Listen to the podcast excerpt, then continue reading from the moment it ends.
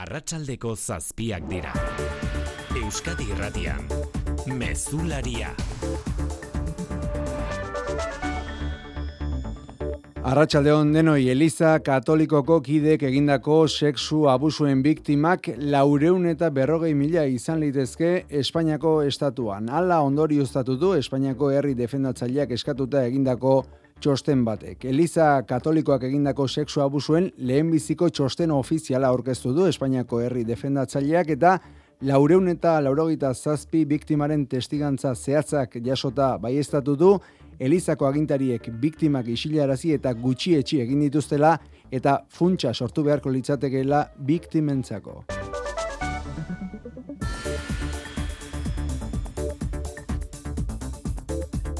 Gaur argitara emandakoa hasiera baino ez dela nabarmendu du Pedro Sánchez Espainiako gobernuko jarduneko presidenteak asko baitago egiteko arlo horretan esan duenez. Demokrazian sakontzeko urratsa izan da Sánchezen hitzetan eta azpimarratu du biktime egindako kaltearen ordaina jasotzeko lan egingo dutela. Seguiremos haciendo desde el Poder Ejecutivo y desde el Poder Legislativo para que podamos resarcir, al menos mínimamente, todo el sufrimiento que han vivido durante todos estos años de silencio. Elizako abusuen ingurukoak eta bulinari buruzko datu kezkagarriak ere jaso ditugu. Xavier Urteaga, Arratxaldeon. Arratxaldeon, xiker. Nafarroako gobernuak eskola jazarpena osasun publikoko arazoa dela ohartarazi du eta kasuak atzemateko ikastetxeetan eta familietan zailtasunak daudela onartu du hezkuntza departamentuak. Amabos mila ikaslekin azterketa egin dute eta euneko berrogeita zortzik adierazi du jasan duela aurrez aurreko eskola jazarpena eta euneko geita mabostak ziberbulina jazarpena ekarpena jasan duten eneuneko batak aitortu du bere buruaz beste egiteko asmoa izan duela. Datu hauek eskutan, Gil Sevillano, Nafarrako hezkuntza zuzendariako hartarazi du osasun publikoko arazo bihurtu dela jazarpena. Por las graves consecuencias que el acoso tiene para el desarrollo y la salud mental de todos los implicados, debemos considerar esto como un problema de salud. Eta gaineratu du ikerketak auzitan jarri dituela jazarpenari aurre egiteko indarrean dauden prebentzio neurriak.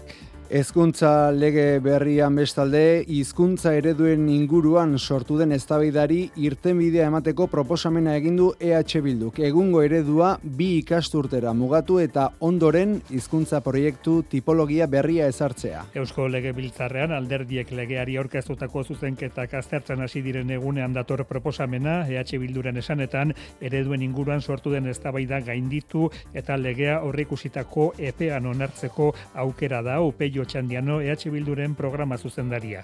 Asko daukagula jokoan eta gure ardura dela saiatzea azken minutura arte egoera bideratzen. Eta horretarako hain zuzen ere egiten dugu proposamen hau. Hizkuntza proiektuen tipologia bat definitzea, zeinak A, B eta D ereduak, hizkuntza ereduak, ordezkatuko lituzken proposamena azaltzeko alderdiekin bilerak egingo ditu EH Bilduk. Urrutiago, Israel gazaren aurka egiten ari den erasoak zazpi mila da hildako eta emeretzi mila zauritu utzi ditu gazako osasun ministerioaren arabera, jamasek bestalde gezurtatu egindu ospitaleak aginte gune modura erabiltzen ari denik. Israelgo defentsa ministroak esan du, jamas bere kideak eta materiala eskutatzeko erabiltzen ari dela gazako ospitaleak, jamasek esan du erasoaldi handiaren atariko gezurrak direla gaur gazara gizalaguntza daramaten amar kamioi sartu dira Rafako pasabidetik errefusiatu palestinarren ardura duen unra agentziaren buruak adierazi du egun bakarrerako erregaia dutela. Oso bestelakoan berriz irekiera bat dugu albiste, Agustin Ibarrolaren omako baso berria aurkeztu dute gaur eta bihartik zabalik izango da herritarrentzat. Luis Eron, zer da bisitariek bertan ikusiko dutena, Arratxaldeon? Arratxaldeon omako baso berrituan zuaitz margotu gehiago dira zortzireun jatorrizkoan, baino irureun gehiago. Baina margo multzoak berrogita zazpitik hogeita malaura murriztu dira Agustin Ibarrolaren asmoa betera zinaian. Artista bizkaitarrak margostutako zuaitzak zar hartu eta gaixotuta bi mila eta amazortzian itzi zuten basoa. Orain margolanak leku aldatuta lehenengo eremutik urbil dagoen pinudi batean daude. Ibarrolaren artea gaurkotuta. Fernando Baseta proiektuaren zuzendari artistikoa. Margo lekualdaketa batera, ekarri izan ditugu bai, ibarrolak jarritako konzeptuak, ideiak, galderak, hausnarketak, idokizunak, hori da pixka da migrazioa, dandana batera ekartzea. Omako baso berrituaren inguruko guztia respetatu zaindu dute. Sasier Madarieta proiektu, proiektuaren koordinatzailea Bizkaiko Foraldundiaren ordezkari gisa. Barduratu izan gara bereziki, bide bereziak sortzen, artelanentzako, zuaitzentzako, babes berezia sortzen, oso era naturalean, respetu handiz, jentea jokatu dezan artelanaren aurrean. Biartik aurrera omako baso berritura egin izango du bizita nahi duen orok beti ere aldez aurretik doako erreserba eginda.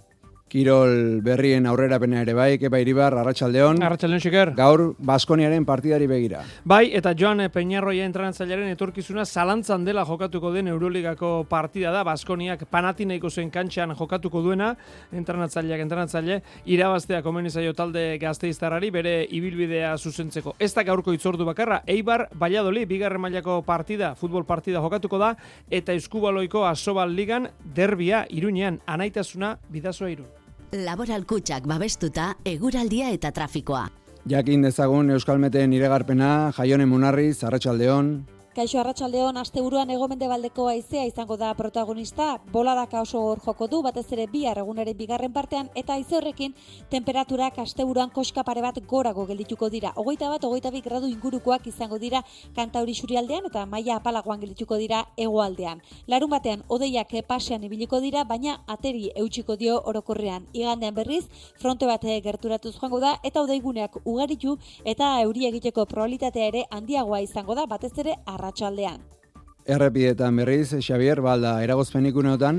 Bai, goizaldetik aipatzen ari garen hori, autoiarak ikaste egietan, bertan jarri duten baipasaren ondorio donostiarako eta gazteizko norabidean bietan daude autopilaketak, eta astelen goizaldeko zeirak arte egongo da baipas hori jarrita, tuneleko sabaiari eusten dion euna konpontzeko erabiliko dute denbora hori. Errepide berean, ene batean itxita egongo da asteburuan, lasarte hori aparea, errepide hori binoranzkoetan, itxiberrietako biribil ibilgunean egiten ari diren lanak amaitzeko baliatuko dute denbora hori. Bestelakoan Bizkaia 6-0 lau errepidean erandio eta asu artean matxura izan du ibilgailu batek eta traba egiten du errepidean. Eta horrekin batera adi, bihar eta etzi ere izango baitira eragozpenak tren zerbitzuan gipuzkoan. Asteburu osoan renfeketen egingo du irun eta andoain arteko tren zerbitzua abiadurandiko trenaren lanak egiteko bi norantzkoetan ibiliko diren autobusekin ordezkatuko dute zerbitzua eta gaur bertatik ikasita berriz, Donostia abia puntu edo elmuga duten distantzia luzeko ibilbidetan ere zati bat autobusez egiten ari dira Gipuzkoan barrena eta hala jarraituko dute asteburu osoan. Eta bai aipatu baita ere Bilbon tao sistema berria ez da aurreikusita zegoen bezala datorren astelenean indarrean jarriko, sistema informatikoan akatsak antzeman dituzte eta oraingoz ez du data berririk zehaztu udalak. Eta musika pixka bat ere bai atariko honetan.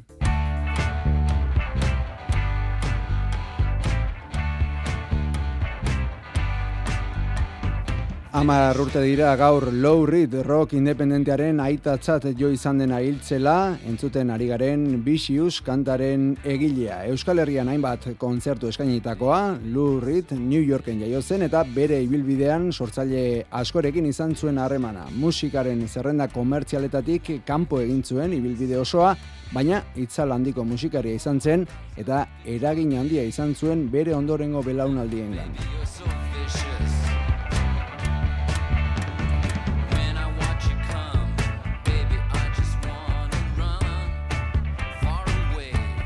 Xanti Gurutxaga eta Xavier Iraola teknikan eta realizazioan asteragoaz. Euskadi Irratian, Mezularia. Eliza Katolikoaren baitan gertatutako sexu abusuak ditugu abia puntu. Eliza Katolikoak egindako sexu abusuen lehenbiziko txosten ofiziala aurkeztu du Espainiako herri defendatzaileak eta laureun eta laurogita zazpi biktimaren testigantza zehatzak jasota baiestatu du Elizako agintariek biktimak isilarazi eta gutxietxi egin dituztela eta funtsa sortu beharko litzatekeela biktimentzako. Horrekin batera, jakinarazi du, laureun eta berrogei mila izan litezkeela Elizako kidek egindako abusuen biktimak Espainiako estatuan. Mikel Larregik ditu xetasunak, Arratxaldeon. Arratsalde hon bai, kongresuak iaz eskatu zion datu emateko eta Espainiako herri defendatzaileak gaur emandu jakitera estatuan lareunda berrogei mila pertsonek jasan dute seksu erasoren bat Eliza Esparruan. Horixe dio, Angel Gabilondoko kongresuan bertan aurkeztu duen txostenak datua gad hiru etxeak txosten honetarako egindako ikerketa batek utzi du eta Eliza Barruan izandako gehieikerien isla da herri defendatzailearen ustetan. Lo que ha sucedido ha sido posible por ese silencio. Gabilondok eraso guzti hauek denbora luzez eskutuan isilpean mantendu izana salatu du eta horren ardura ikerketa honetan laguntzi, laguntza gutxi eskaini dien Elizari egotzi dio zazpireun horrialdetik gorako txostenean irakur daitekenez, sexu erasoak jaso dituzten pertsonek, depresioa, lotxa eta bere buruaz beste egiteko pentsamenduak izan dituzte, oina zego horregiak Gabilondoren esanetan. El impacto devastador de los abusos sexuales han tenido en la vida de personas concretas. Txostenak ia bosteun pertsonen testigantza batu du eta beraien artean daude ego Euskal Herrian jasotako laurogeita laukasu biktimen mina erintzeko, herri defendatzaileak estatuak funts bat osatzea eta omenaldi publiko bat egitea proposatu du, eta Espainiako gobernutik Sánchez presidenteak esan du egin guztiak egingo dituztela herri defendatzailearen eskaera betetzeko.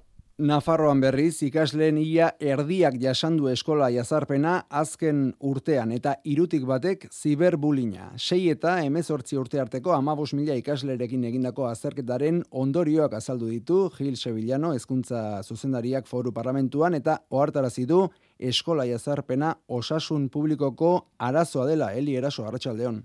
Arratxaldeon ikasle neuneko berrogeita zortzi kain zuzen adierazi du jasan duela aurrez aurreko eskola jazarpena fisikoa, itzezkoa, soziala edo psikologikoa. Euneko hogeita maostek, ziberbulina. Biktima gehienak neskak dira, erasotzaileak mutilak. Eskola jazarpena jasan duten amar ikasletik batek izan ditu ondorio psikologiko larriak.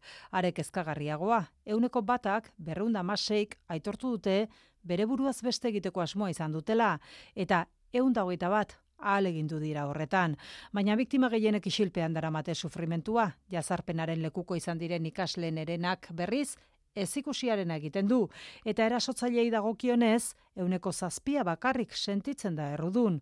Eskola jazarpenaren ondorioak aztertuta oartarazi du Gil Sevillano hezkuntza zuzendariak. Arazo larria da. Los porcentajes de víctimas, agresores, cibervíctimas y agresores son relevantes y precisamente Ikaslei, irakaslei, familiei eta finan gizarte osoari eragiten dion osasun publikoko arazoa da. considerar esto como un problema de salud pública. Hezkuntza departamentuak ongizat emozionala lantzeko hainbat programa abian ditu ikastetxeetan, laguntza programa besteak beste. Arduratsuak izatea, eskatzen dienik inbertzio funtsei. Nahi duzun munduan pentsatu zinbertitu. Laboral kutxe inbertsio funtsekin, ikeke jasangarritasun irizpidez inberti ditzakezu zure aurrezkiak, galdetu gertuen duzun bulegoan. Laboral kutxa, bada beste modu bat. Informazio liburuska eta inbertitzailearen zako funtsezko datuen agiria bulegoetan laboralkutxa.eusen eta CNMV-en. Hau da hogei hogei tamar agendaren ABCA. A. Pobreziari hobeto aurre egitea eta oparotasuna partekatzea. B. Berdintasunaren alde eta diskriminazioa saiesteko gehiago egitea. C. Ondakinak murriztea, energia gutxiago kontsumitzea eta gehiago birziklatzea. Ezer ez da aldatzen, ezer aldatzen ez badugu. Eusko jaurlaritza, Euskadi, auzolana. Koloniako irratiko orkestra sinfonikoa kursalezenaren denboraldi klasikoaren irekieran. Cristian Matxelaruk zuzendutak ian soltani izango du lagun elgarren biolontxelorako kontzertuan. Egitargoa osatzeko Rachmaninofen irugarren sinfonia izango da entzungai. Koloniako irratiko orkestra sinfoniko aurriaren hogeita zortzian kursal auditorioan. Sarrerak eta abonua kursal.eusen. Gazan, Israelgo armadaren bombardaketek ez dute etenik eta dagoeneko zazpi mila eta irure baino gehiago dira hildako palestinarrak pasaden urriaren zazpiaz geroztik. Diplomaziak ez du lortu erasoaldiak gelditzerik hiru asteotan eta Israelek ere ez du horretarako inolako asmorik oraingoz. Israelgo armadak hain zuzen gaur, bigarren sartu irtena egindu lurretik gazan. Mikel Aiestaran berri emaile Jerusalemdik, Arratxaldeon. Arratxaldeon, Israelek hogeita ordu, baina gutxiagoan, bigarren lurreko erasoa egin du gazan. Mugimendu puntual eta azkar bat izan da, iragarrita dagoen lurreko operazioa prestatzeko helburuarekin. Jamasen eskuetan dauden gatiuen kopurua aldatu egiten da egunero, eta armadak berreun da hogeita bederatzi pertsona identifikatu dituela bai du. Berreun da hogeita bederatzi arrazoi dira, lurretik sartu aurretik gauza kondo pentsatzeko eta jamasekin askapena negoziatzeko familiek egunero eskatzen duten bezala. Katarren bitartekaritzak lau pertsona eskatzea lortu du orain arte, baina orain jamasek su etena eskatzen du urrengo askapenen aurreko baldintza gisa. Gaur amar kamioi sartu al izan dira zerrendan giza laguntzarekin eta nazioarteko gurutze gorriko gerra egoertarako amar aditu osatutako talde bat ere sartu da. Gazara bai, amar pertsonako mediku taldea ere sartu da, konboi horrekin batera, baina hori uskeria dela gogoratu du errefusiatu palestinarren ardura duen unra agentziak. Eta etxita azaldu da Jerusalemen Filip Lazarini errefusiatu palestinarren ardura duen agentziako burua edabiden aurrean egun bakarrerako erregaia dutela azaldu du. There is a place where there is fuel, if we have access to Badago erregei gehiago, biltegi batean, Israel eta Katarren arteko akordio baten bidez, urriaren zazpia baino lehen sartu zena, baina hori baliatzeko erasoaldiak baretu egin beharko lirateke eta gehienez pare bat egunez ornitzeko balioko luke. Testu inguru honetan, Palestinaren alde gaur eta bihar egitekoak ziren, bi mobilizazio debekatu dituzte Ipar Euskal Herrian. Lehena gaur arratsaldean bertan, maulen zuten egitekoa eta bigarrena berriz bihar baionan, baina Pirinio Atlantikoetako prefetak bi mobilizazioak debekatu ditu Frantziako gobernuaren hildoari jarraituz. Bestalde, bihar Bilbon manifestazioa deitu du Palestinarekin elkartasuna taldeak. Gora Palestinar erresistentzia, sionismoa, genozida, lelopean, arratsaldeko seietan abiatuko da manifestazioa eta hainbat izan dira mobilizazioarekin bat egin duten eragileak. Ekialde hurbilean gertatzen ari direnak gora bera, Ukrainaz ez direla ahaztu erakutsi nahi izan dute hogeita zazpiek Europar Kontseiluaren goibileraren bigarren egunean. Ursula von der Leyen batzordearen presidenteak aurreratu du ama bigarren zigor sorta adosten ari direla G zazpiko kideekin eta Errusiari izoztutako aktiboei etekina nola atera ere proposamena aurkezteko asmoa dutela Brusela, Amaia, Portugal. Amabigarren zigor sortak jomugan izango ditu Errusiak diamanteen esportazioetatik ateratzen dituen irabaziak. Ursula von der Leyen batzordearen presidentea. We are looking into how to cut the remaining revenues Russia draws from the export of diamonds to Europe. Aspalditik ari dira Europar batasuna eta gezazpia diamanteen auziari heldu nahian, baina hori entrazabilitatea argi zehaztea nahi zuen lehenengo bereziki Belgikak, bertatik pasatzen direlako munduko diamante gehienak. Batzordea proposamena lantzen ari da ere etekina ateratzeko Errusiari izoztu dizkion aktiboei. Ezin dira zuzenean baliatu Ukraina berrera ikitzeko ez daudelako konfiskatuta, baina bai aktibo horietatik abiatuta Europar batasuneko erakunde pribatuek eskuratu dituzten gainsariak. Gainera, Ukrainari Europar batasuneko aurrekontuetatik berrogeita mar mila milioi euro emateko hauzia isteke dute hogeita zazpiek. Aho batez adostu behar dute eta Ungariak eta Eslovakiak ez dituzte lanak erraztuko, baina bestela ere eztabaida da ea diru hori beste partida batzuetatik atera edo aurrekontua handitu. Urtea bukatzerako nahi dute akordioa. Eusko Legebiltzarrean azaroren amaiererako itxine dute hezkuntza lege berria eta gaur lehenengo bileran hasi dira Legebiltzarreko hezkuntza lantaldean lehenengo titulua aztertzen. Bilera horretan gainera EH Bilduk proposamen bat helarazi di alderdi politikoei eta bilera bana eskatu hizkuntza ereduekin sortu den eztabaida gainditzeko. Funtxean egungo ereduak bi ikasturtera mugatu eta hortik aurrera A, B eta D ereduen ordez, hizkuntza proiektuen tipologia berria zehaztea proposatu du koalizio abertzaleak asun arozena. Bai eta horretarako ikastetxe bakoitzeko hizkuntza konplexutasun indizea hartuko litzateke kontuan, koalizio abertzaleak ez du aukera galdutzat eman nahi Pello Txandiano EH Bilduren programa zuzendaria. Hezkuntza lege hau importantea dela, asko daukagula jokoan eta gure ardura dela saiatzea azken minutura arte egoera bideratzen. Eta horretarako hain zuzen ere egiten dugu proposamen hau. Hizkuntza proiektuen tipologia bat definitzea, zeinak A, B eta D ereduak, hizkuntza ereduak, ordezkatuko lituzken. Beraz, hizkuntza ereduak jasotzen dituen EAJ eta PSren zuzenketa bi ikasturtera mugatzea proposatzen du EH Bilduk eta gero horien ordez hizkuntza proiektuen tipologiak zehaztea, ikastetxeen errealitate soziolinguistiko eta ekonomikora egokituta eta hizkuntza proiektuei lehentasuna emateko euskeraren legea bera aldatzea ere proposatzen du. Koalizio abertzalearentzat agerikoak dira EAJ eta PSren arteko ezberdintasunak gai honetan eta erabat ulergaitza egiten zaio sozialisten jarrera. EH Bilduk dioenez, hiru zuzenketa adostuta, hiru alderdien artean etor daiteke akordioa, beste lau hartarazi du ziurgabetasun juridiko handiarekin lege berriak epaitegietan amaitzeko arriskua izango lukela. Ba, inigo urkullu lehendakariak bestalde, tamalgarritzat jo ditu Juan Luis Ibarra Euskadiko Justizia Auzitegi Nagusiko presidente hoiaren atzoko adirazpenak. Ibarrak Euskararen inguruko epai egindako kritikak etaren garaietako presioarekin lotu ondoren. Lehendakari Lehendakariak azpimarratu du adierazpen askatasunaren barnean kokatzen direla politikariei bezala epailen sententziei egindako kritikak eta ea ezin diren kritikatu galdetu du horrekin batera euskara indarkeria garaiekin lotzea gaitzetsi du hitz hauekin.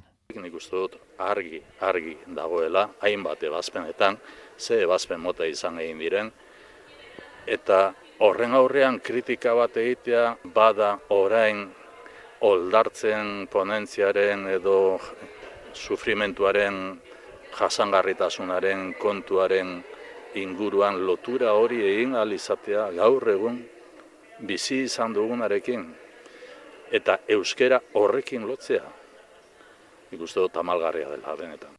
Era berean urkullu kitxitzat eman du enpresa familiaren Espainiako kongresuan euskara zizketaldia etetera behartu zuen gertakariaren polemika sendagorta kongresuko arduradunak eta garamendi zeoeren buruak barkamena eskatu ostean. Bestetik Pedro Sánchez pesoeren hautagaiaren investidurari begira, Sánchez berak iragarpena egin du sozialistek bihar batzorde federala egin bezperan. Oinarri galdetu egingo diela babesten ote duten amnistiaren inguruan negoziatzen ari den taldeekin akordi akordioak egitea. Zentzu horretan, Mikel, badirudi amnistiaren inguruan kritiko diren buruzagiek eh, hitza eskatuko dutela bihar. Bai, sumarrekin gobernu ituna itxi eta bere ala deitu du pesoek bere batzorde federala sozialisten aginte organo garrantzitsuenak oinarriei galdek eta onartuko du militante sozialistek Sánchezek Yolanda Diazekin egin duen ituna babes dezaten hori bakarrik ez, pesoek beste talde parlamentarioekin akordioak sinatzeko aukeraren inguruan ere galdetuko die bere oinarriei eta amnistiaren inguruko zeharkako galdera egin arren batzorde federalean eztabaida handirik ez izatea espero du Pedro Sánchezek. He hablado con muchísimos de los cuadros del Partido Socialista, estén o no en el gobierno, tengo la absoluta confianza en que el respaldo va a ser muy importante. Amnistiaren inguruko eztabaida hasi zenetik pesoen gaur egun kargua duen ina inork ez du altxa, baina bada salbuespen bat. No es un momento habitual, hay un debate y una zozobra. Emiliano García Paje Gaztela Manchako presidenteak esaterako Espainiak bizi duen larrialdi egoera ipatu du beste behin eta batzorde federalean amnistiaren inguruan duen iritzia emango duela ere aurreratu du. Sozialistei lotuta, Iruñean, Kristina Ibarrola alkateak aurrekontuak onartzeko babes bila oposizioko alderdiekin harremanak eh, hasi ditu, baina alderdi sozialistak bere kudeak eta zesandakoen ostean ezin esan adostasuna gertu dagoenik, Xavier. Iruñeko peseneren ustez herritarrek ez dute, Kristina Ibarrola alkatearen gestioa merezi, Elma Saiz, zinegotziaren esanetan, planifikaziorik gabe, improvisazioak bultzatuta ari da, eta ez du onartzen gehiengorik ez duela. Una gestión que está basada en la improvisación, en la falta de diálogo con el resto de grupos municipales y la, como les decía, confrontación. Bere esanetan Ibarlaren gestioa kaskarra da, elkarrezketari biderik eman gabe eta Nafarroako gobernuarekin konfrontazioa bilatuz gainera. Hori dela eta azararen bian, udalaren kudeak eta salatzeko adirazpena eramango dute osoko bilkurara. Aurre kontu ez hitz egiteko alkateak deitutako bileraren biaramonean egin ditu adirazpenok Nafarroako alderdi sozialistak ez du argitu aurrekontuen aurka egingo duten eta ez da kritika honek balizko zentsura mozio bati atea irekitzen dionik ere propio galdetu dioten arren. Eusko Legebiltzarre amestalde Pedro Azpiazu ekonomia eta ogasun sailburuak salatu du oso motelari direla iristen Europako funtsak Espainiako gobernua kudeak eta kaskarra egiten ari delako bere hitzetan. Urte amaitzerako espero zituen 6 mila milioi euroetatik erena ere ez dela heldu eta horren arriskua dela Euskal enpresek diru hori galtzea maialen narratibel. Bai, Euskal Autonomia Arkidegora tantaka heltzen ari diren funtsak ez dira 2000 milioira iristen eta urte amaitzerako 6000 milioi espero zituen jaurlaritzak. Atzerapen horren aurrean Pedro Azpiazu sailburuak gaztelera utxean egin duen agerraldian ohartarazi du benetako arriskua dela diru hori azkenean ez iristea Euskadiko ekoizpen sarera, legia enpresa ertain eta txikietara kontuan hartuta gainera diru laguntzak erabiltzeko epea 2026an amaituko dela. Sánchezen kudeaketarekin oso kritiko, exigitu du bertan erabaki alizatea funtsak ze proiektutara bideratu eta horretarako bi gobernuen arteko harremanak sendotzea beste biderik ez dago entzun alaitz zabala legebiltzarkide geltzalea. Gobernutik gobernura eman beharreko gobernantza bada. Gobernutik gobernura. Oposiziotik EH Bilduk konpartitzen du sailburuaren kezka, baina Mikel Otero legebiltzarkideak galdetu du kexa hori ezote datorren funtsak kontrolatzeko eta inposatzeko ambiziotik. Hemen adostu, benetan, Europako funtsen lehen iragarpenetik hemen elkarlanerako saiakera bat egonda, Eta hemen, bueno, zuek utxaren urrengoa entzun duzue. Ba, kezka horiek guztiak mai gainean hiru hilabete barru egingo du urrengo balantzea Eusko Jaurlaritzak. Eta Eusko Legebiltzarrean bertan dago gaurdanik Euskal Autonomia Erkidegorako datorren urterako aurrekontu lege proiektua. Pedro Azpiazu Ekonomia eta Ogasun Sailburuak goizean eman dio aurrekontu proiektua Bakartxo Tejeria Legebiltzarreko presidenteari eta Legebiltzarreko webgunean zintzilikatuta dago talde politikoek edota azter dezaten amabos mila milioi euroko aurrekontuaren xetasunak astelenen zortzi hasiko dira, mamitzen, sailburuak sailez sail, eta horren ostean oposizioko alderdiekin lehenengo bilera erronda egingo du azpiazuk. Abenduaren hogeita bian du onartzeko aurrekontuen behinbetiko proiektua Eusko Legebiltzarrak. Nafarroako ekonomiaren azkundea bestalde, moteldu eginda irugarren iruilekoan industria jardueran eta esportazioetan izandako beherakadaren eraginez. Barne produktu gordina bi amarren hasi da foru erkidegoan, datozen hilabetetarako azkundearen geldialdia iragarri du Jose Luis Arastik ekonomia kontseilariak. Hirugarren hiruilekoan azkundeak izandako moteltzeren arrazoiak Jose Luis Arasti ekonomia kontseilariak eman ditu esportazioak euneko 2,8 gutxitu dira abuztur arte, industrian berakada euneko 2,2koa izan da. Los datos evidencian la complicada situación que atraviesa el sector, la producción industrial cae un 3,2 Urtea euneko biko malauko azkundearekin hasi zen Nafarroan, irugarren iruilekoan bat komazazpira iritsi da, eta urtea ala maitzea espero dute. 2000 eta hogeita lauean zer, ekainera arte azkundearen geldialdi aurre ikusi dute, bigarren sei hilekoan etorriko da igoera. Eta Siemens Energy multinazional Alemaniarrak Berlingo gobernuari amabos mila milioi euroko abalak eskatu dizkiola zabaldu izanak kezka areagotu du bere filialak Siemens Gamesak Euskal Herrian dituen iru mila langileengan. Enpleguak desagertzeko arriskua handia dela berretsi dute sindikatuetatik, langileen ordezkariak hasi dira jada, erakunde publikoekin publikoekin harremanetan jartzen eta jaurlaritzak esan du egin beharrekoa enpresari dagokiola urtzigartzia. Madrilen UGT sindikatuko ordezkaritza bat Hector Gómez Espainiako Industria Ministroarekin batzartu da gaur Siemens Gamesaren ekoizpen sarea eta enplegua mantentzeko implikatu dadila eskatzeko. Zamudioko lantuekitik ere Euskal Erakunden esku hartzea eskatu dute Gamesaren desagertzea benetako aukera gisa ikusten dutelako. Pues podría ser, está claro que el gobierno alemán hace... Gerta litekela bai, badirudi Alemaniako gobernuak amabos mila milioi eurorekin abalatuko duela Siemens Energy bertako industria eta enplegua babesteko, eh, los empleos y la industria alemana. Eta gauza bera eskatzen diote Espainiako gobernuari eta Eusko Jaurlaritzari, hau da industria eta enplegua babesteko laguntzak eman dizatela, hala esan du Gonzalo Codesido, Zamudioko lantokiko lan batzordekideak. Sindikatuen gandik eskari ofizialik jaso ezarren eurekin batzartzeko presta saldu da Jaurlaritza, Arantxa Tapia ekonomiaren garapenerako sailburuak aitortu egin du Siemens Gamesak ez duela konponbide errazik. Gure ardura den einean egiteko guztiak egiteko prest, baina nik uste dut momentu honetan ardura bakarrikan ez egin barrekoak beraienak direla. Azaroaren amabostean azken emaitzen berri emango du Siemens Gamesaren zuzendaritzak laumi eta bosteun milioi euroko galerak aurrek usten dira eta hilaren hogeita batean berriz etorgizuneko plan estrategikoa aurkeztuko du. Gaiz aldatuta beste bosteundik gora migratzaile iritsi dira azken orduotan Kanaria ruarteetara urtea hasi zenetik hogeita iru milatik gora eta hango azpiegiturak gainezka Espainiako gobernua hasi da migratzaileak erkidegoetara mugitzen. Euskal Autonomia erkidegora esaterako hogeita amasei pertsona iritsi dira.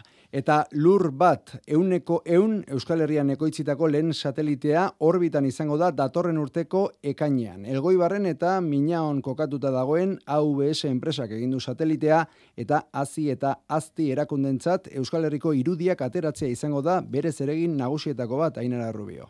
AVS enpresaren hiru urteko lanaren ondorioa da lur bat satelitea, amabi pertsonako lantaldea eta amabi milioi inguruko aurrekontu publiko pribatua dago proiektuaren atzean. Hazi eta azti erakundeentzat Euskal Herriko irudiak bidaliko ditu espaziotik, itsasoaren maila edota itsasondoa aztertzeko esaterako, baina mundu osoko beste irudi batzuk zabaltzea ere aurreikuspenetan dute proiektuaren arduraunek Rainer Diaz de Zerio. E, orbitan dagonean, e, gu joaten gara lurra orbitatzen, eta orduan e, atera dezakegu argazkiak mundu osokoa. Gu nahi dugu e, Euskal Herriko argazkiak ateratzea, bai? Baina nahi duguna ere da e, beste batzuetako argazkiak ateratzea eta hoiek esaltzea beste kliente batzuei. Lur bat satelitea metalezko kutsa bat da, ez oso handia, txip ugari ditu eta albo batean eguzkiaren energia etengabe jasotzeko eguzki panelak.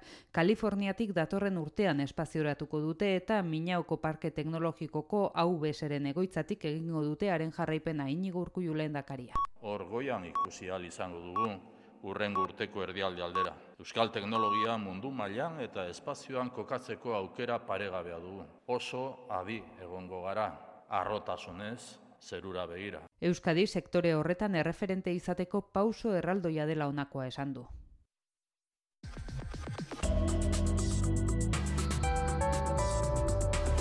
Euskadi irratian, eguraldia eta trafikoa. Euskalmeten iregarpena jaione munarrizek. Aldeko aizea izango da protagonista.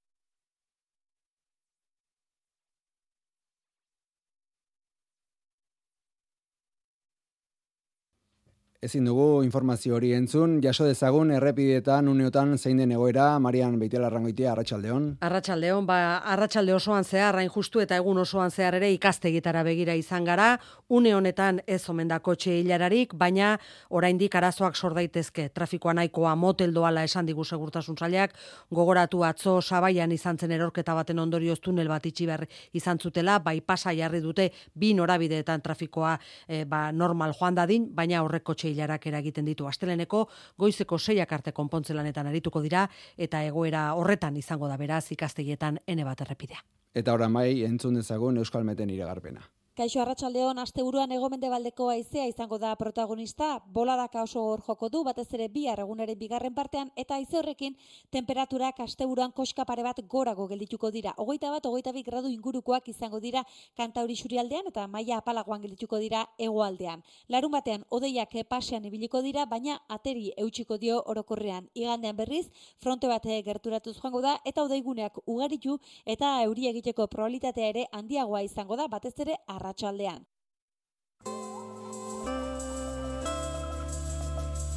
Mesularia, gertukoak. Bilbon, TAO sistema berria ez da aurre ikusita zegoen bezala datorren astelenean indarrean jarriko sistema informatikoan akatsak antzeman dituztelako. Alik eta azkarren konpondu nahi ditu udalak arazoak, baina oraingoz ez du data berririk zehaztu janire garen nabarrena. Sistema informatikoan azken orduko akats teknikoak antzeman ostean erabaki du Bilboko udalak tao sistema berriaren esarpena atzeratzea. Ignacio Aldai mugikortasun saileko zuzendaria. En las últimas pruebas de estrés, eh, de conjunción de todos los sistemas, de migración de datos, hemos detectado unos desajustes en la aplicación. Zurtziaz jokatu nahi du udalak eta tao sistema berria estu indarrean jarriko akats guztiak konponduta izan arte zerbitzuaren kalitatea bermatzea da helburua eta horretarako lanean diardu. Oraingo zestu aurreratu noiz jarri izango den martxan tao sistema berria. Gogoratu araudi berriarekin eguerdian ere hiri erdigunean aparkatzeagatik ordaindu egin beharko dela.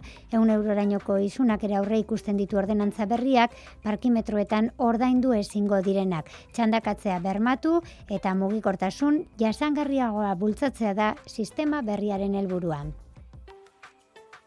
Eta datorren igandean, etxerik gabeko pertsonen inguruko sentsibilizazio kanpaina jarriko du martxan karitasek eta gaur aurkezpena egin du gipuzkoakoak. Egunerokoan zertan aritzen diren azalduz. Aurten, zazpiun eta berrogeita emezortzi pertsonari lagundu die gipuzkoako karitasek, iaz baino, zortzi gehiagori Jose Juan Ugalde.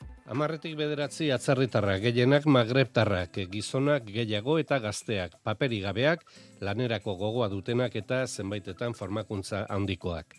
Pertsona hori laguntzeko bost zentro eta hainbat programa ditu Gipuzkoako karitasek. Bizilekua eta gaueko aterpea ematen dizkie eta etxealdi programaren bidez gelak bilatzen laguntzen die. Pertsona horien zailtasun handienak errolda, enplegua, etxe bizitza eta osasun arazoak dira horrez gain bazterkeria. Udalei, donostiak eta iruneke bezala, errolda soziala albidetzeko eskatu die karitasek horrek ate asko zabaltzen dizkielako. Arazo horiek arintzen, berreunda hogeita amasi voluntario ari dira. Rosa Hernández Karitaseko kidea. Karitas Gipuzkoako ba, proiektu eta zerbitzuak alagin berezia egiten ari e, gara ba, e, bueno, ai, pertsona horiek ba, parte hartzea ba, gizartean eta e, aizaldi inklusiboa ba, sustatzeko. Inklusioa bultzatzeko eta pasaiako bizilagunekin harremanak estutzeko, ate ireki jardunaldia egingo du igandean Trintxer Emeki zentroak ulia etorbidean eguerditik ordubiak arte. Araban, lehen hezkuntzako seigarren mailako ikaslei zuzendutako aldatzen izeneko sexu hezkuntza programa aurkeztu du Vital Fundazioak. Konfiantzazko giroa sortu eta irakasleekin zein ikasleekin egunerokoan kezkak eta beldurrak sorrarazten dieten gaiak lantzea du helburu, sexualitate osasuntsua eraikitzea da programa horren xede nagusia zurina etxeberria.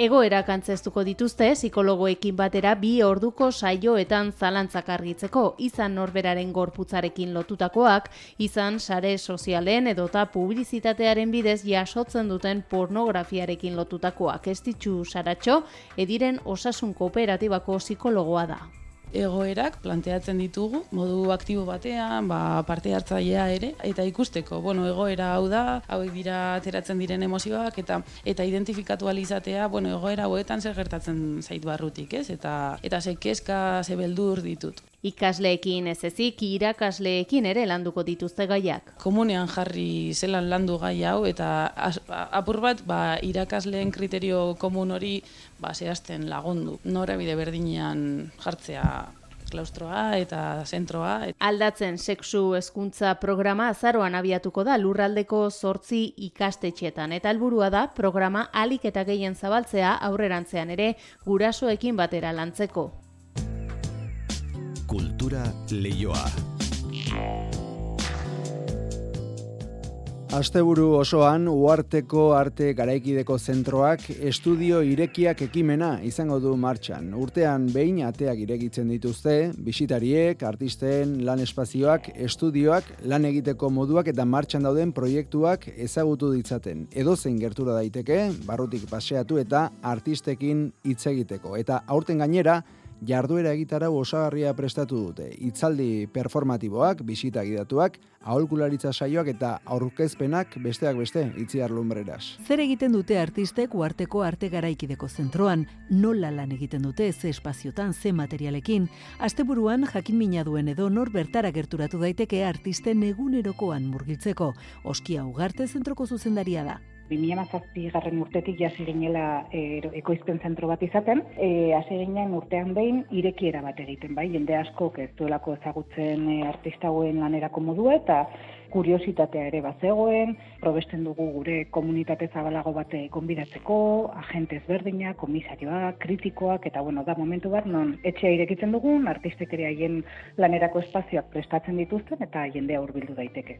Uarten, denetariko disiplina eta inbat belaunalditako artistek lan egiten dute hogeita hiru artista ditugu lanean orain bertan, disiplina ezberdinetakoa, batzuk e, gorputzarekin lan egiten dutena, bai, e, arte biziak e, lantzen dituztenak, beste batzuk e, soinuarekin, beste batzuk e, arte plastiko igual ezagunagoak direnak, ez? Eta belaunaldi ezberdinetako artistak, hori berezia da ere.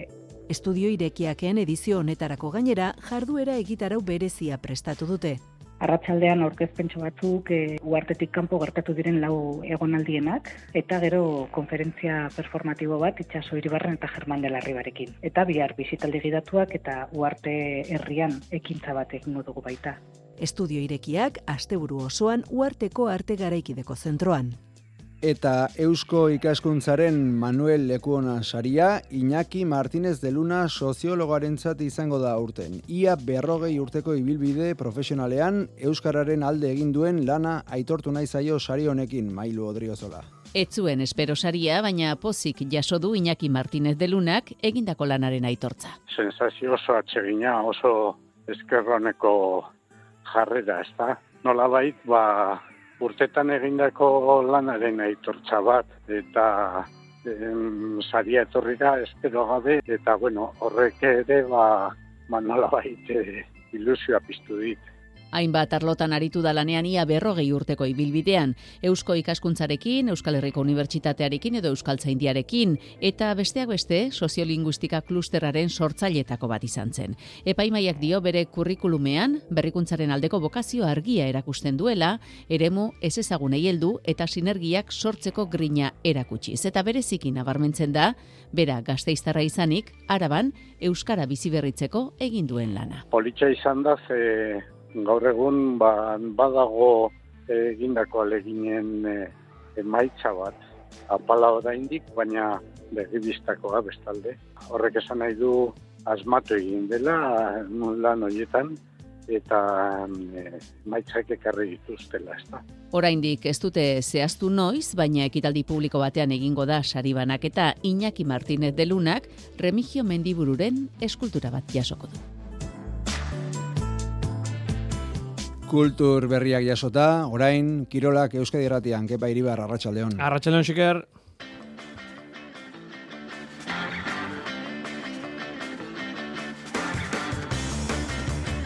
Euroliga John Peñar, Joan Peñarroia entrenatzailearen etorkizuna zalantzan dela jokatuko du Baskoniak Panatinaiko zen kantxan. Futbolean Eibar, Valladolid irabazi eta liderarekin puntuetara berdindu nahi du Joseba Etxeberriaren taldeak. Eskubaloian Asobal Ligako derbia iruñean anaitasuna bidazoa irun bitaldeak momentu honean iristen dira partidara. Unai Lasok frontoian lehen entrenamendu egindu gaur ekainaren amabian egin zioten aldakan ebakuntza osatzeko azken fasean sartu da. Movistarrek eta bakek akordio lotu dute elkarlanerako batak arrobia irabaziko du besteak gazteentzako World Tourerako bidea erraztea. Dena prest bihar Parisen munduko rugby txapelketako finala jokadadin Zelanda berria Ego Afrika tituloa Ego Hemisferiora doa.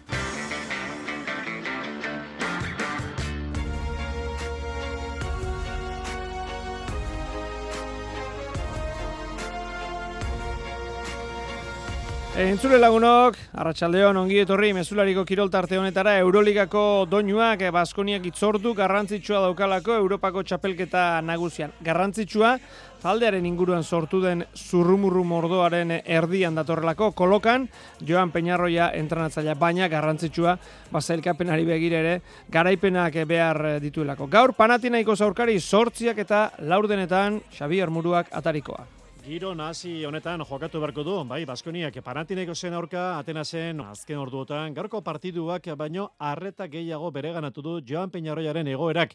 Kinka larrian da entrenatzaile Kataluniarra.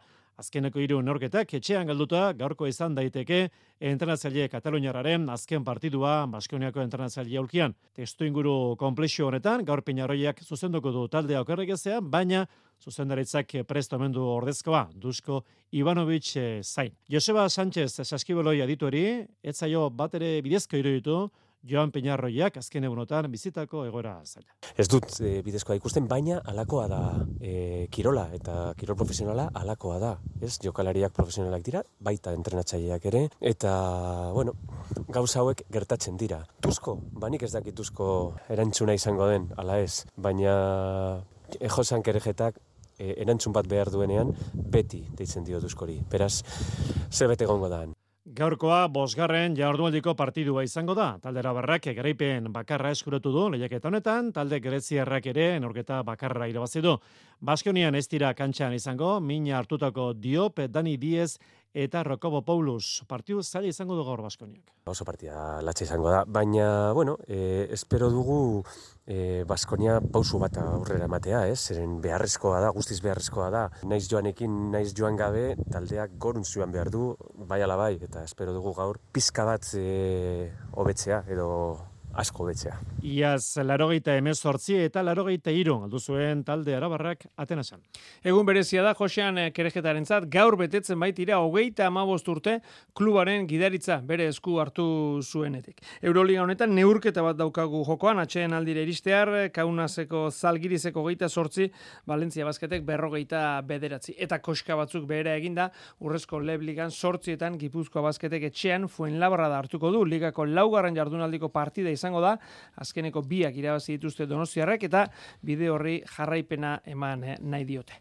Futbola ere badaukagu gaur, bigarren mailako Eibar Valladolid ipuruan gaueko bederatzietan, Iñaki Beraztegi, Arratxaldeon. Arratxaldeon, kepa. Bueno, esan dugu, irabaziz gero, lehen postuan dagoen leganez, harrapatuko du Eibarrek. Bai, bigarren mailan sasoi onenean dauden e, bi taldeak, hariko dira parez e, pare gaur e, ipuruan, Joseba Etxeberriaren taldeak, azken hogeita bat puntuetatik emeretzi eskuratu ditu, eta Valladolidek berriz, azken zazpi partida horietan ere, balantze aparta dauka, sei garaipen eta porrot bat. Zelkapenean ere, hortxe hortxe daude, ondo ondoan, bos garren eta sei garren urren ez urren, hogeita bi punturekin e, berdin duta, ligako azken neurketa irabazi zuten arren, pentsa genezake agian aldarte hobearekin, talde gipuzkoarra, llegatuko dela gaurko neurketara, Zaragozaren aurka utxetabi galtzen joan eta gero irabazi egin zuerako Larro da futbol zelaian. Biek ere, demoraldiak aizkian zean hasi zuten, zalantzaz bete da eta emaitza onak lortu gabe, baina azkeneko hilabete terdi honetan nabarmen irauli dute egoera.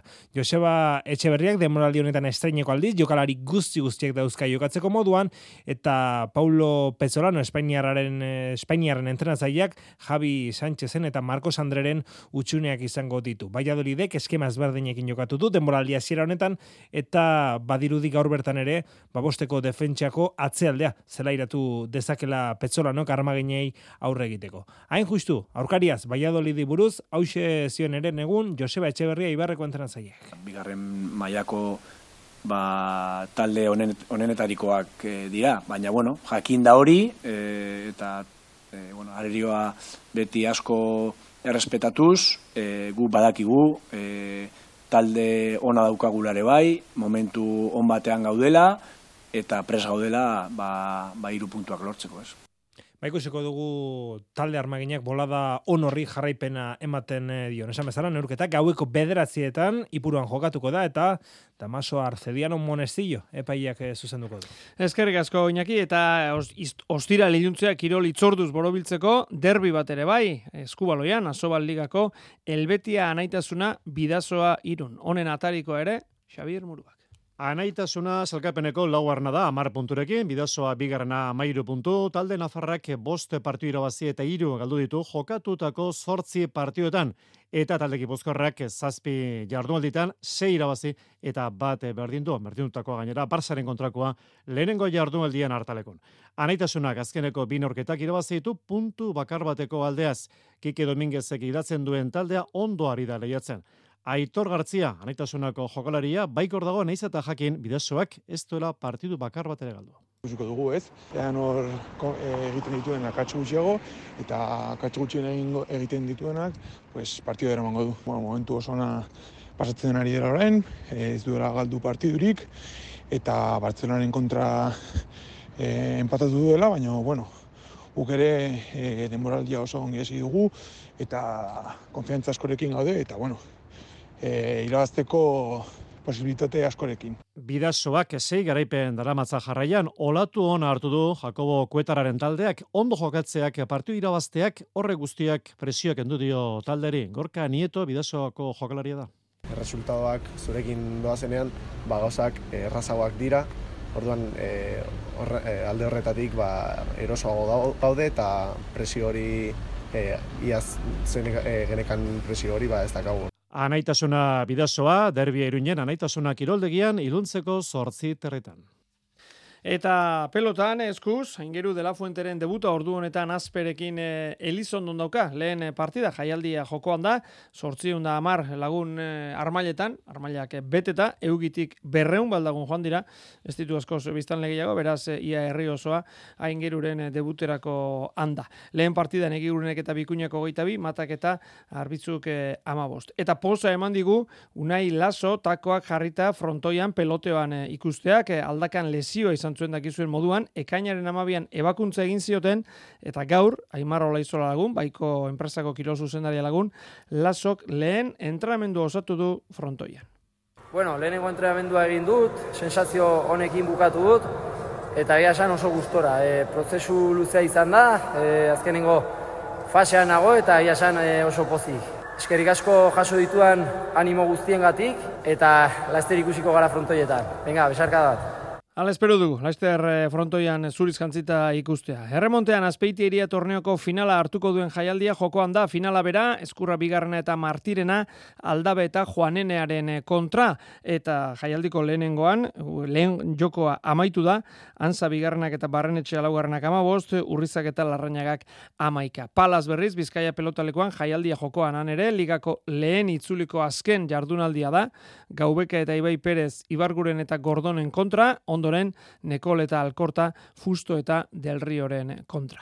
Eta zesta puntan, Euskal Herriko elite mailako txapelketaren finala mutrikun hemen ere jaialdia hasita dietan abiatu da, aurrena irugarren posturako leia, Ortiz de Mendibil Aldazabal Barrenetxea Watkinsen kontra, eta ondoren finala Mugartegi eta Lejardi, Arakiztain eta Lizardiren kontra. Arai, Lejardi entzungo dugu. Ba, ni pentsat oso final gogorra izango dela, gatsa, Ze gaina ja hartu ino ondo dabil eta nerit beran frontoia da orduan da horraldetik bentaja badauke. Baina, bueno, ni pentsa dut gupe ondo jolastuko gule, da, ia.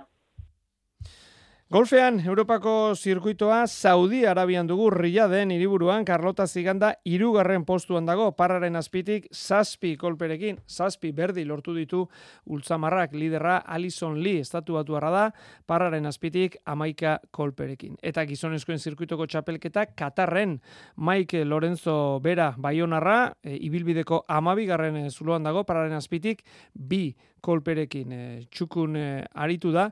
E, gaur Adrian Otaegi, baina ez du korterik gainditu. Parraren espitik lau kolperekin osatu du ibilbidea Donostiarrak, baina atzokoa gehituta parrean gelditu da. Liderrak, iruko flari daude, parraren azpitik amar kolperekin. Lehen mailako gure futbol taldei ere begiratua, igandean dituzte denek eh, euren neurketak, bata bestearen atzetik jokatuko dute.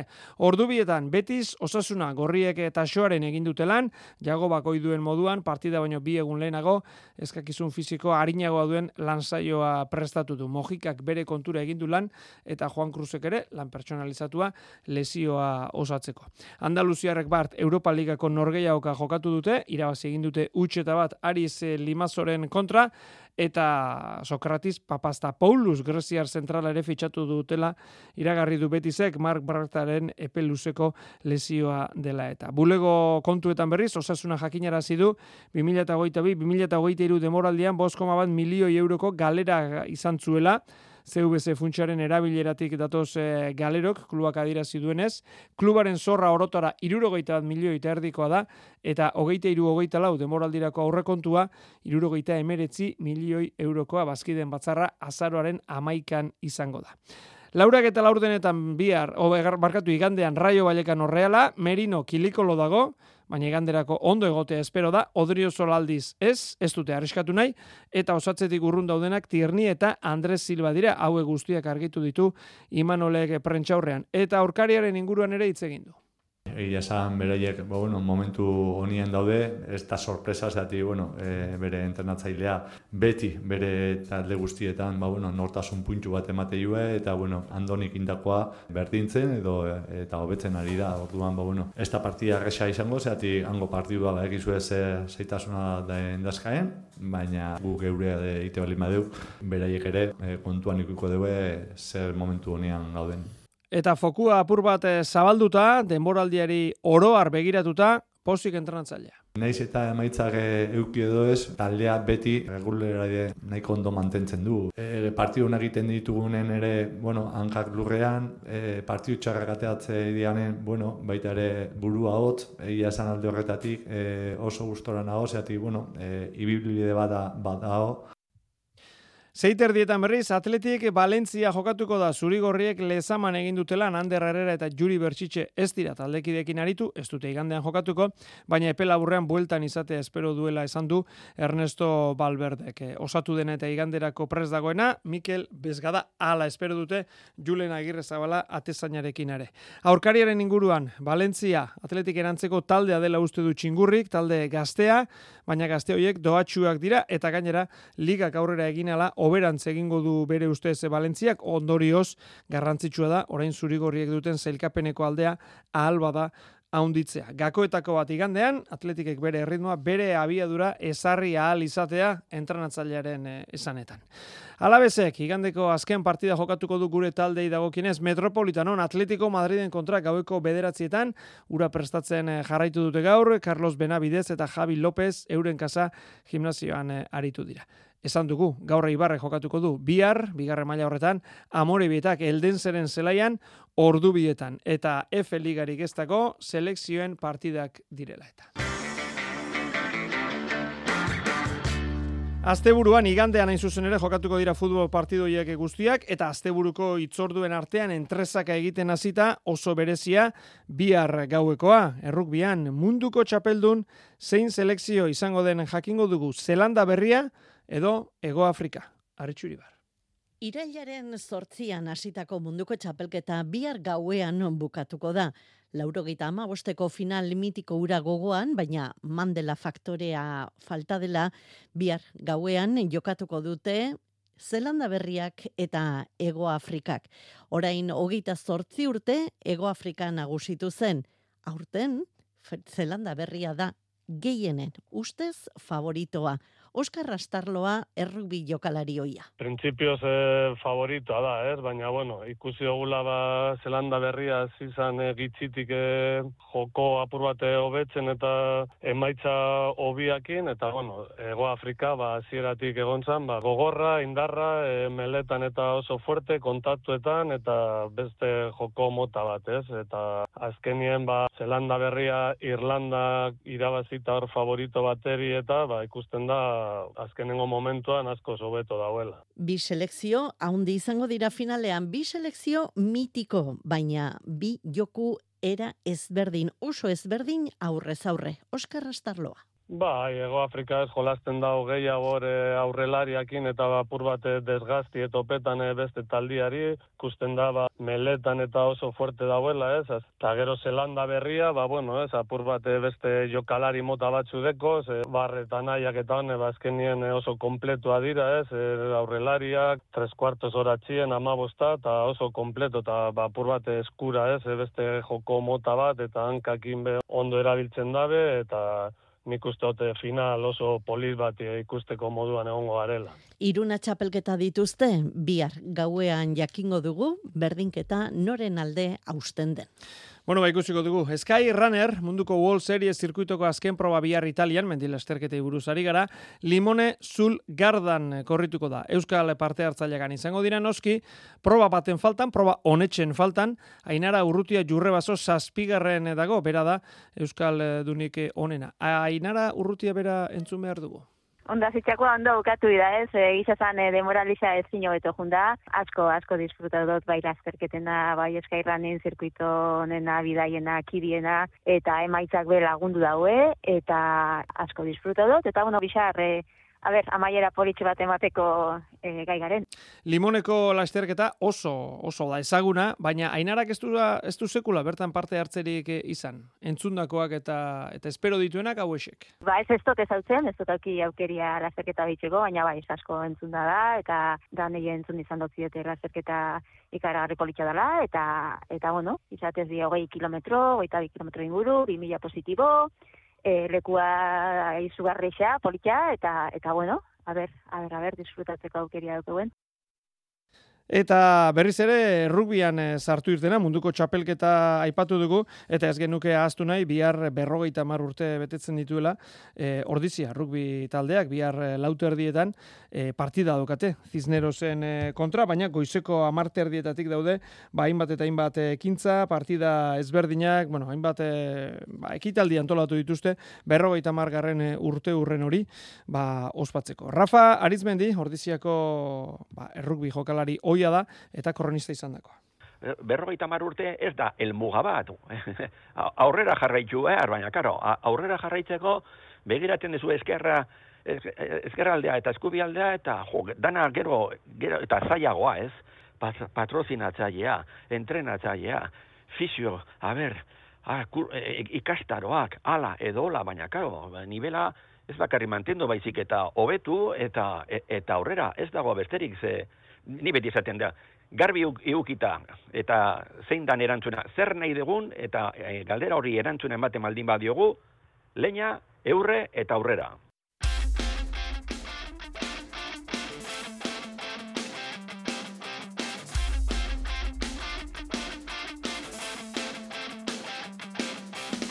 Bueno, energia horrekin beteko ditu, beste berrogeita marrute zalantzari gabe. Bueno, azorionak ba, emendik gordizia rugbi elkarteari.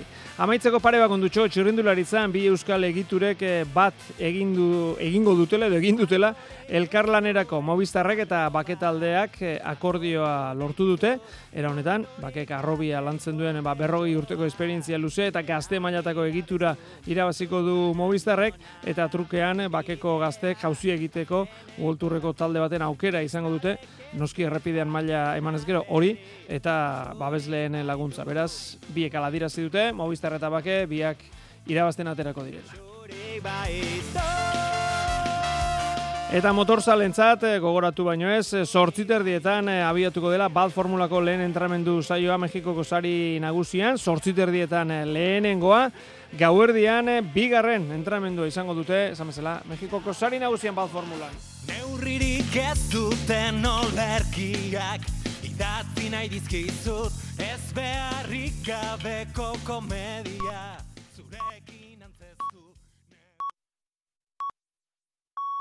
Iluntzeko zortziak dira. Euskadi Irratiko Informazio Zerbitzuak. Albisteak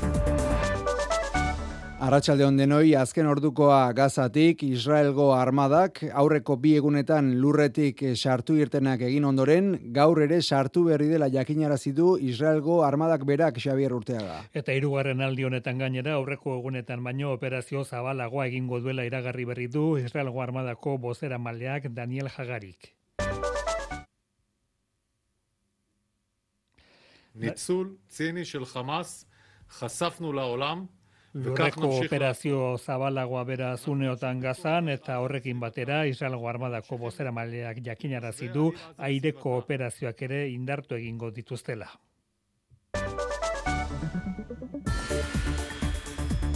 Horixe azken orduko ekialde hurbiletik gainerakoan Eliza Katolikoko kidek egindako sexu abusuak dira albiste. Abusu hoien biktimak laureun eta berrogei mila izan litezke Espainiako estatuan. Ala ondorio estatu du Espainiako herri defendatzaileak eskatuta egindako txosten batek Eliza Katolikoak egindako sexu abusuen lehen txosten ofiziala aurkeztu du Espainiako herri defendatzaileak eta laureun da laurogeita zazpi biktimaren testigantza zehatzak jasota baiestatu du Elizako agintariek biktimak biktimak isilarazi eta gutxietxi egin dituztela eta funtsa sortu beharko litzatekela biktimentzako.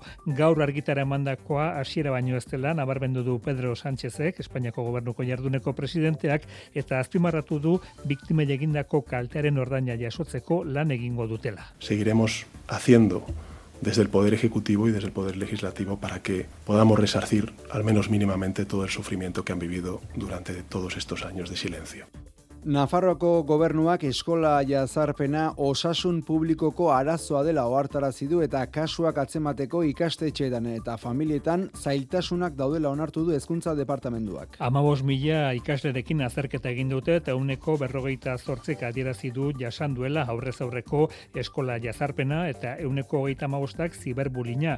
Jazarpena jasan dutenen euneko batak aitortu du bestalde bere buruaz beste egiteko asmoa izan duela. Datu hauek eskutan Gil Sevillano Nafarroako hezkuntza zuzendariako hartarazi du osasun publikoko arazo bihurtu dela jazarpena. Por las graves consecuencias que el acoso tiene para el desarrollo y la salud mental de todos los implicados, debemos considerar esto como un problema de salud pública. Eta gaineratu du ikerketak auzitan jarri dituela jazarpenari aurre egiteko indarrean dauden prebentzio neurriak. Euskal Autonomia Erkidegoko hezkuntza lege berrian hizkuntza ereduen inguruan sortu den eztabaidari irtenbidea emateko proposamena egin du EH Bilduk. Egungo eredua bi ikasturtera mugatu eta ondoren hizkuntza proiektu tipologia berria ezartzea. Eusko Legebiltzarrean alderdiek legeari aurkeztutako zuzenketak aztertzen hasi diren egunean legebiltzarrean horiek aztertzen hasi diren egunean dator proposamena EH Bilduren esanetan ereduen inguruan sortu den eztabaida gainditu eta legea aurreikusitako epean onartzeko aukera da Peio Txandiano EH Bilduren programa zuzendaria. hizkuntza proiektuen tipologia bat definitzea, zeinak A, B eta D ereduak, hizkuntza ereduak, ordezkatuko lituzken. Proposamena azaltzeko alderdiekin bilerak egingo ditu EH Bilduk. Jaso dezagun orain Euskalmeten iregarpena Jaione Munarrizek. Asteburuan egomendebaldeko haizea izango da protagonista, boladaka oso hor joko du, batez ere bi egunaren bigarren partean, eta haize horrekin temperaturak asteburuan koska pare bat gorago geldituko dira. Ogoita bat, ogoita bi gradu ingurukoak izango dira kantauri surialdean eta maila apalagoan geldituko dira egoaldean. Larun batean, odeiak pasean ibiliko dira, baina ateri eutxiko dio orokorrean. Igandean berriz, fronte bat gerturatuz joango da, eta odeiguneak ugaritu eta euri egiteko probabilitatea ere handiagoa izango da, batez ere arratsaldean. Errepidetan berriz, egun osoan gorabera hainbat izan da, baina uneotan ez dago aparteko eragozpenik segurtasun sailak berri eman digunez. Onaino, gaurko mezularia, astelenean itzuliko gara oiko orduan, gogoratu, larumatetik iganderako izaldean, ordu aldaketa izango dugula, iruretan atzera ordu biak izango direla. Aste buru ondenei.